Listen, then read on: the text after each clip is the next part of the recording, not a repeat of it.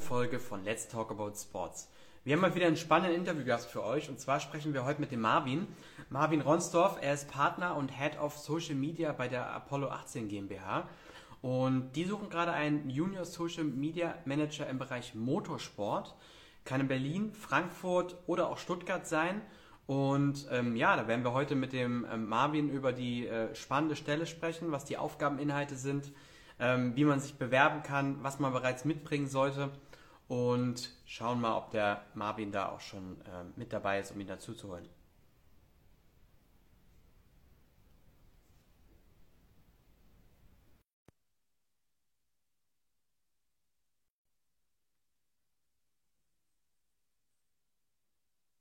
Für alle, die sich parallel die Stelle mal anschauen wollen, äh, www.jobsimsport.de. Wir haben die Stelle nochmal nach ganz oben auf die Website gebracht. Und ich denke, Marvin ist gleich mit dabei.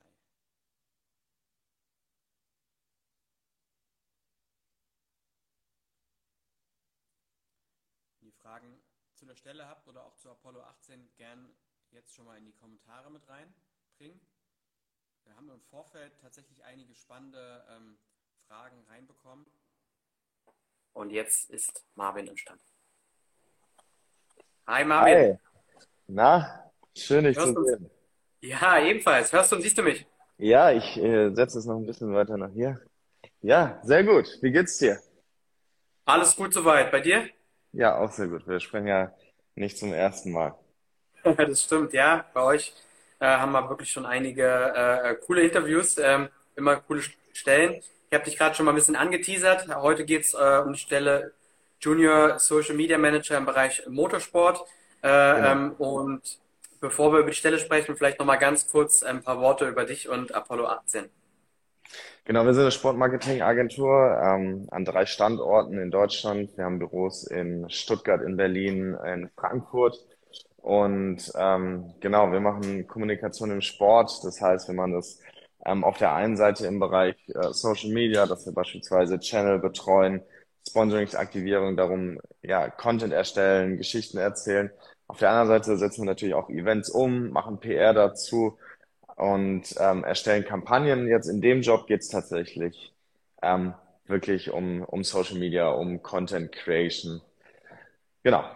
Und ja, äh, Apollo, was machen wir alles? Äh, Wir arbeiten für einige äh, tolle Kunden, sei es im Automotive ähm, aber auch darüber hinaus. Und ähm, ja, was ich an Sport liebe und ich glaube, das ähm, verbindet ähm, viele in der Branche, ist halt einfach so, so die, die Emotion, die das mitbringt. Ne? Am Wochenende geht irgendwie Formel Eins wieder los, ähm, worauf ich mich sehr freue. Und ich glaube auch irgendwie, ja, man immer wieder lernt, beispielsweise jetzt bei dem äh, Thema auch durch sowas wie Drive to Survive auf Netflix, wie man auch einen Sport, der irgendwie seit 30, 40 Jahren äh, existiert, ähm, sogar natürlich die Formel Eins noch ein bisschen, noch, noch ein bisschen ähm, länger, wie man den neu inszeniert. Und das ist ja eigentlich eine Frage, die wir uns auch äh, jeden Tag stellen. Also wie können wir den Sport noch mal ein bisschen, bisschen cooler, noch mal ein bisschen ungesehener darstellen?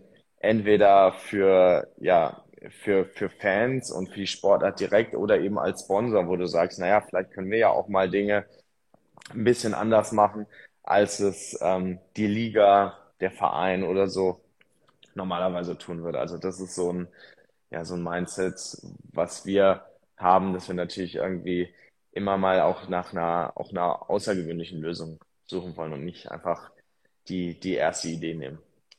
Ich finde es aber auch krass, dass euch das immer wieder gelingt, weil du sagst das selber, wie kann man den Sport noch äh, irgendwie emotionaler, äh, noch anders äh, darstellen. Und ich glaube, dass die Sportbranche schon eine sehr, sehr emotionale Branche ist, wo irgendwie gefühlt auch schon vieles äh, gemacht worden ist und dann aber immer wieder noch was Neues äh, zu entdecken, ist dann schon auch die Kunst ein Stück weit. Ja, absolut. Ich glaube, das ist so, ja, der, der Leistungsgedanke, den der Sport auch so in sich trägt, ne? Und ähm, das versuchen wir natürlich dann auch zu leben. Und was mich begeistert ist, du bist halt an diesen, an diesen spannenden Themen drin und ähm, erlebst Events hautnah und beschäftigst dich eigentlich mit, mit Themen, für die du auch selber ein großes Interesse hast. Ne? Wenn wir jetzt über die Stelle äh, sprechen, Social Media mit Schwerpunkt Motorsport, dann ist das natürlich was, was, ähm, ähm, was, was man mitbringen mitbringen muss, ne? Weil ähm, gibt sicherlich äh, Sportarten, die sind ein bisschen einfacher, es gibt ein paar Sportarten, die sind ein bisschen komplexer und auch das, das Feld von Motorsport ist ja total vielseitig, ne? Also von der Formel 1 mit ähm, relativ klaren Regeln und einem überschaubaren Teilnehmerfeld bis hin ähm, zu einem äh, Event wie ähm, den äh, zwölf Stunden von Bathurst, wo dann äh, verschiedene Autokategorien von LMP2 Modellen bis äh, GT3 ähm,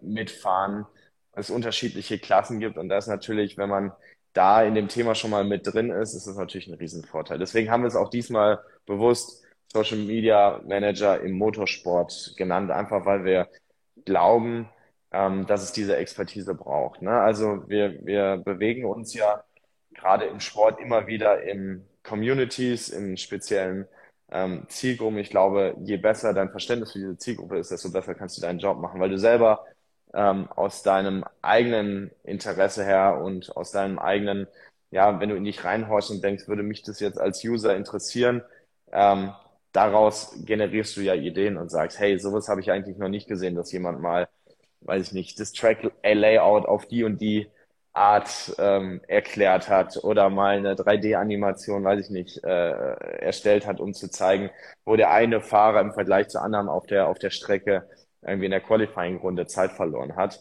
Und das sind so Sachen, ähm, ich glaube, da haben Experten einfach eine hohe ähm, Berechtigung und äh, werden am Ende den Job ähm, wahrscheinlich ähm, besser machen. Das ist auf jeden Fall so, so unser Ziel. Erzähl uns doch mal ein bisschen was zur Stelle. Was sind so die Aufgabeninhalte? Was gehört dazu? Welche Arten von Motorsport sind da äh, mit gemeint? Genau. Also es ist eine, also Social Media Stelle, das heißt äh, Teil unseres Redaktionsteams. Ähm, das ist mittlerweile ähm, echt ganz gut äh, gewachsen. Wir sind da jetzt sieben Personen, ähm, sowohl festangestellt als auch, dass wir mit äh, auch mit WerkstudentInnen und äh, Freelancern zusammen ähm, arbeiten und da erstellen wir eigentlich jeden Tag Motorsport-Content, ne? Also zu verschiedenen Serien. Und ähm, das ist auf der einen Seite Formel 1, auf der anderen Seite sind es, sind es aber auch Kundensport-Serien. Äh, auch da gibt es natürlich wieder verschiedene, ähm, verschiedene Klassen. Ähm, also Jetzt sowohl in denen man die Fahrer einsortiert, aber auch in denen man ähm, die Autos äh, klassifiziert.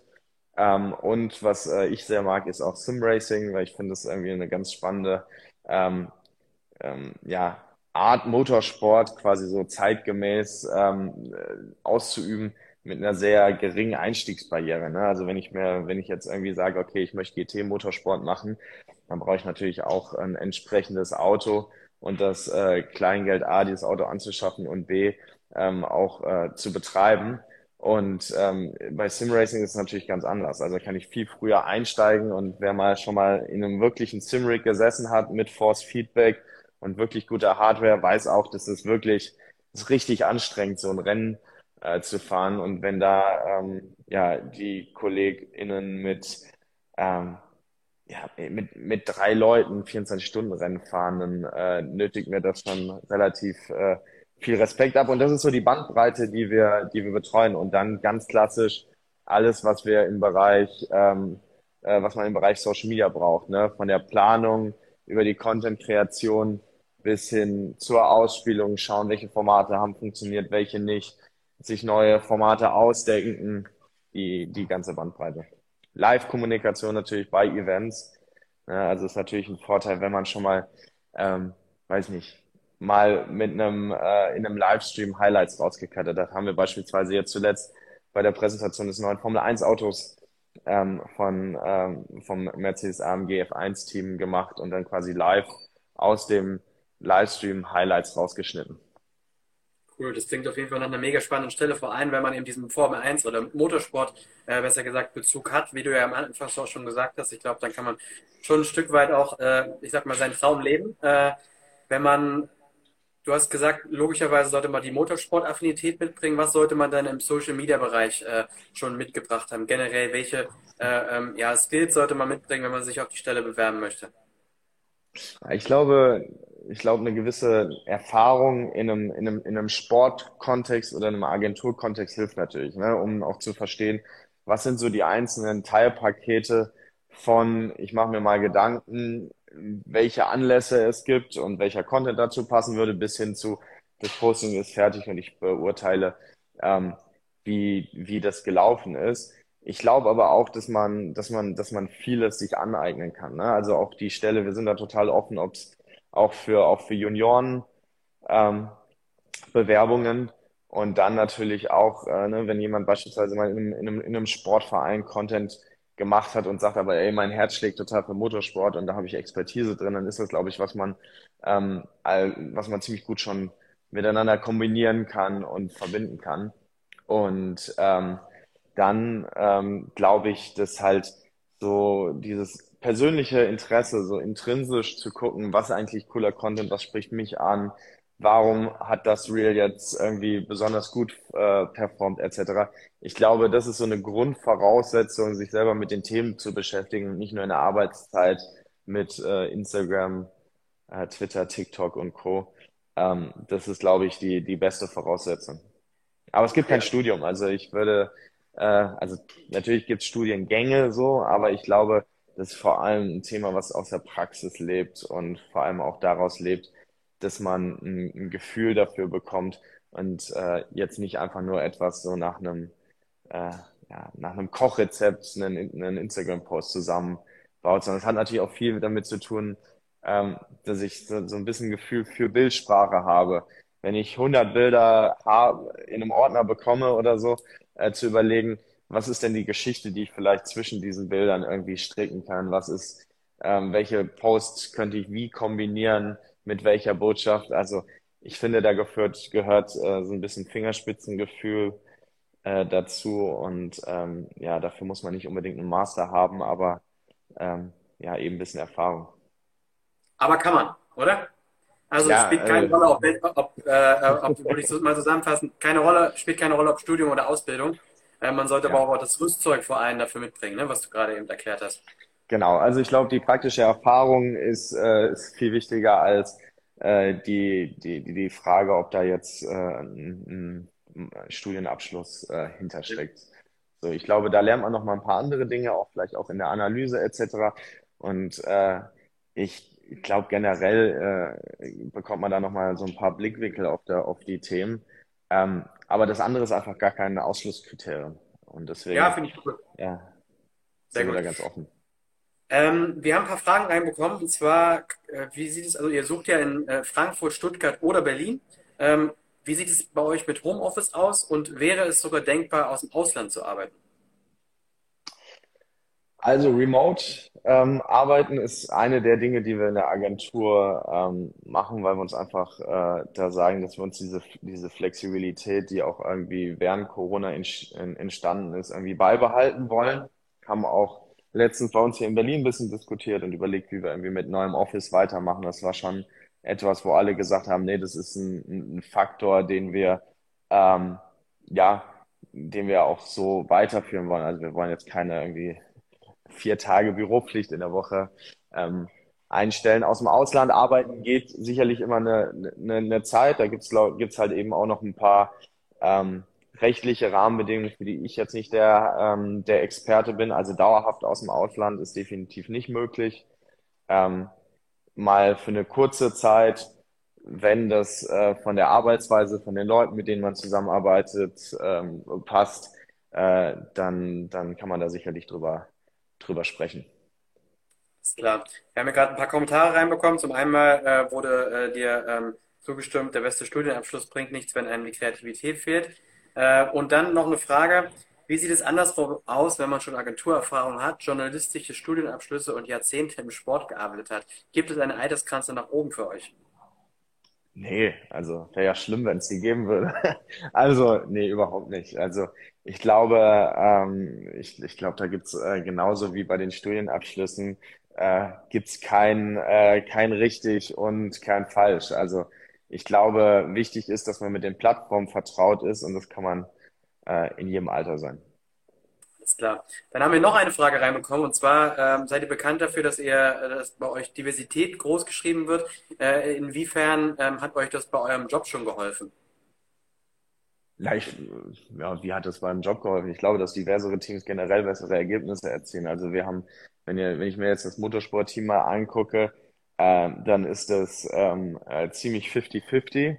Und das finde ich eigentlich ziemlich, ziemlich geil in so einem äh, doch sehr ähm, männerdominierten ähm, Sport. Ähm, ich meine, äh, das ist, glaube ich, etwas, ähm, was nicht selbstverständlich ist. Deswegen bin ich da auch ein Stückchen äh, stolz drauf, dass wir das hinkriegen. Und ich finde, dass wir in dem Team jeden Tag eigentlich unter Beweis stellen, dass, dass wir in der Konstellation äh, bessere Ergebnisse ähm, erzielen, als wenn jetzt äh, vier Dudes in meinem Alter das äh, machen würden. Deswegen, ähm, ja, ist das, glaube ich, der absolut, äh, absolut richtige, richtige Weg.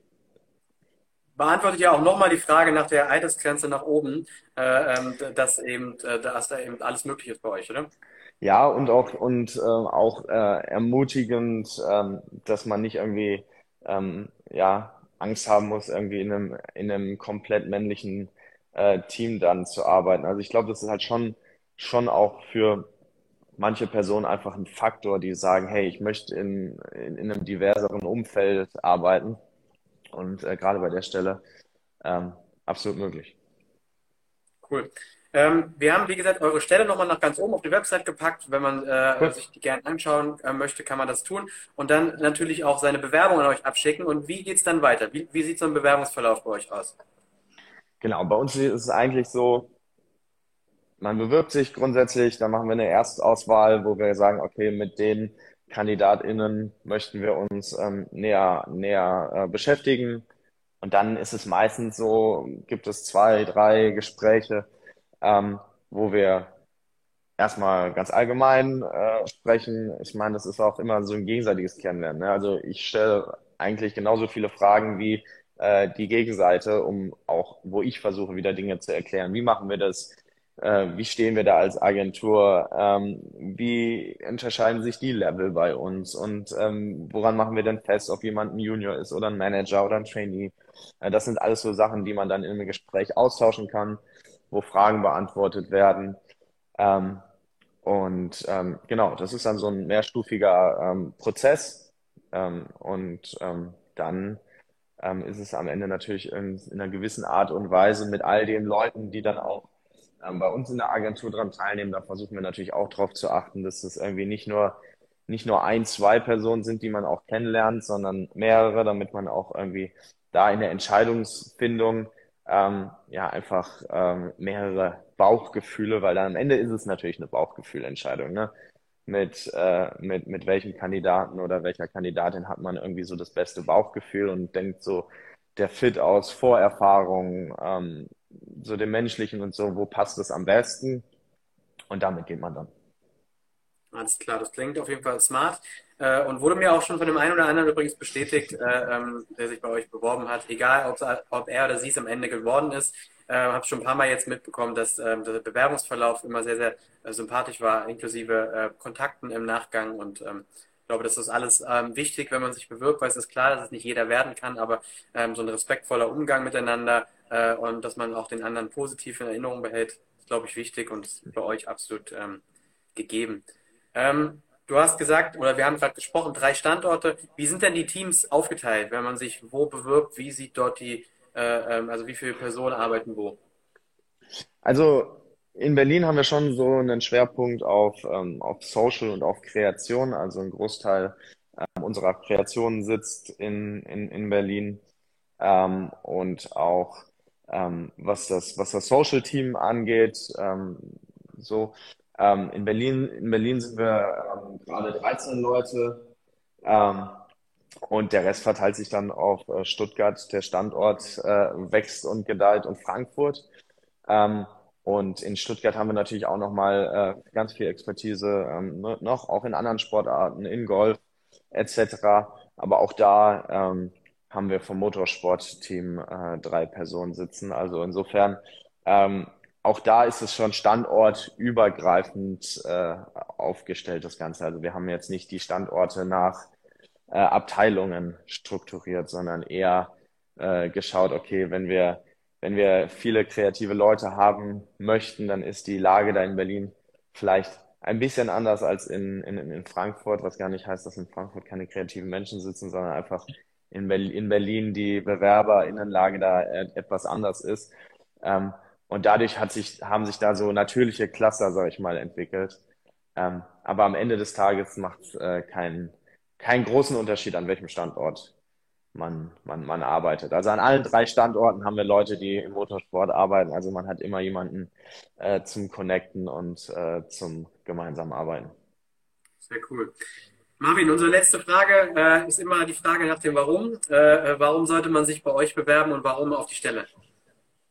Ja, ich glaube ähm, bei uns generell, weil es, glaube ich, ähm, wenig ähm, Bereiche gibt oder wenig Jobs, äh, wo man an so coolen ähm, Themen arbeiten kann im Sport.